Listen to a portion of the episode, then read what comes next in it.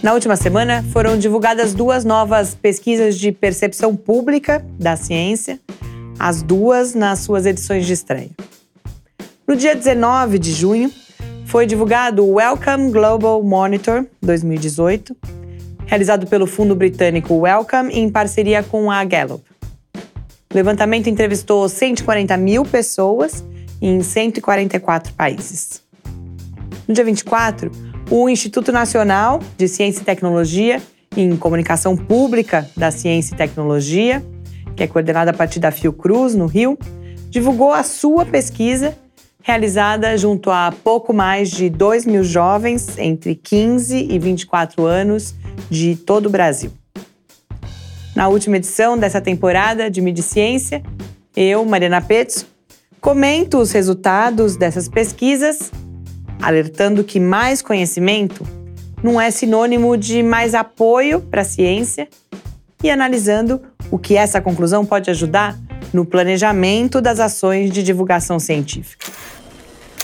Mídia Ciência Resumo semanal comentado das principais notícias sobre ciência e tecnologia do Brasil e do mundo.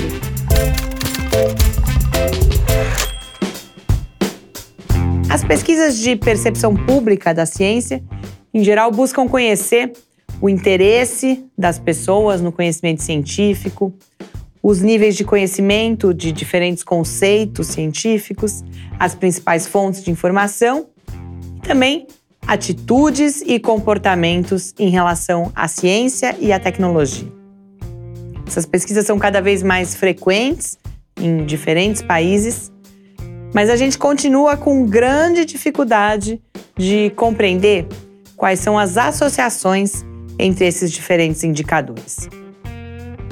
A pesquisa do Welcome foi noticiada no Brasil pelo jornal o Globo que destacou que um terço dos brasileiros, 35%, desconfiam da ciência. O número pode gerar preocupação nesse cenário em que o apoio popular às instituições e às práticas de produção científica é essencial. Mas quando a gente olha em detalhes as respostas às diferentes questões que foram apresentadas, a gente vê que há desconfiança em relação ao governo, a curandeiros tradicionais e a jornalistas é bem maior. Outros dados que foram destacados pelo Globo também ganham novos significados, novos sentidos quando a gente olha os resultados em detalhes. Sem dúvida, são preocupantes as estatísticas mostrando que 47% dos brasileiros indicaram alguma discordância entre a ciência e a sua religião.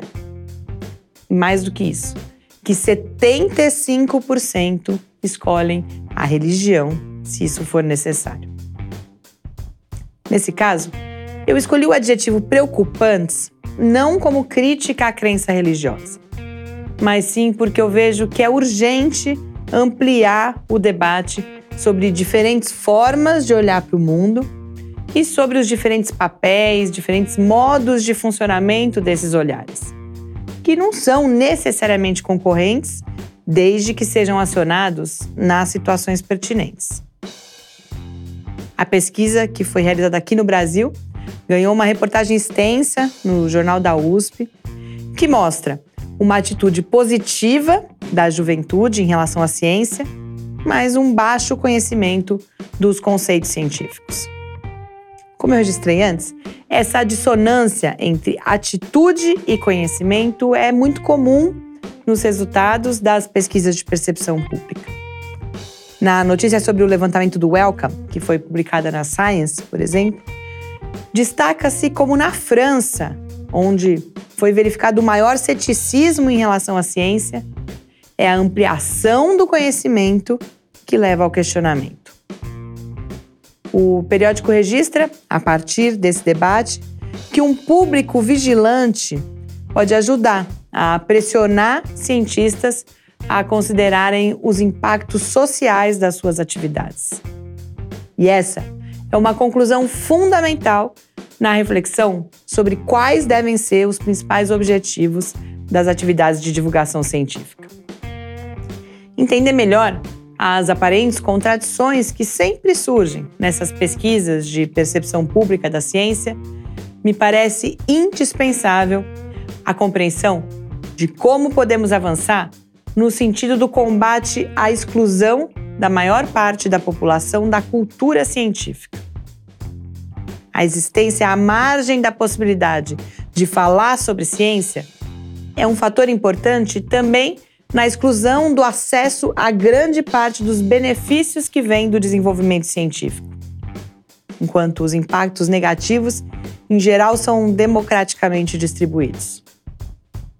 Por isso, eu vejo que é urgente, de um lado, e além dos estudos quantitativos de percepção pública, e de outro, que já é evidente a necessidade de democratizar a possibilidade de diálogos informados pelo conhecimento científico.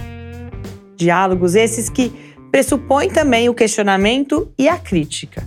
E por isso, exigem que a gente vá além do apelo pelo apoio quase incondicional às atividades de pesquisa, estabelecendo compromissos com estratégias de comunicação da ciência que confiem na capacidade de entendimento das pessoas.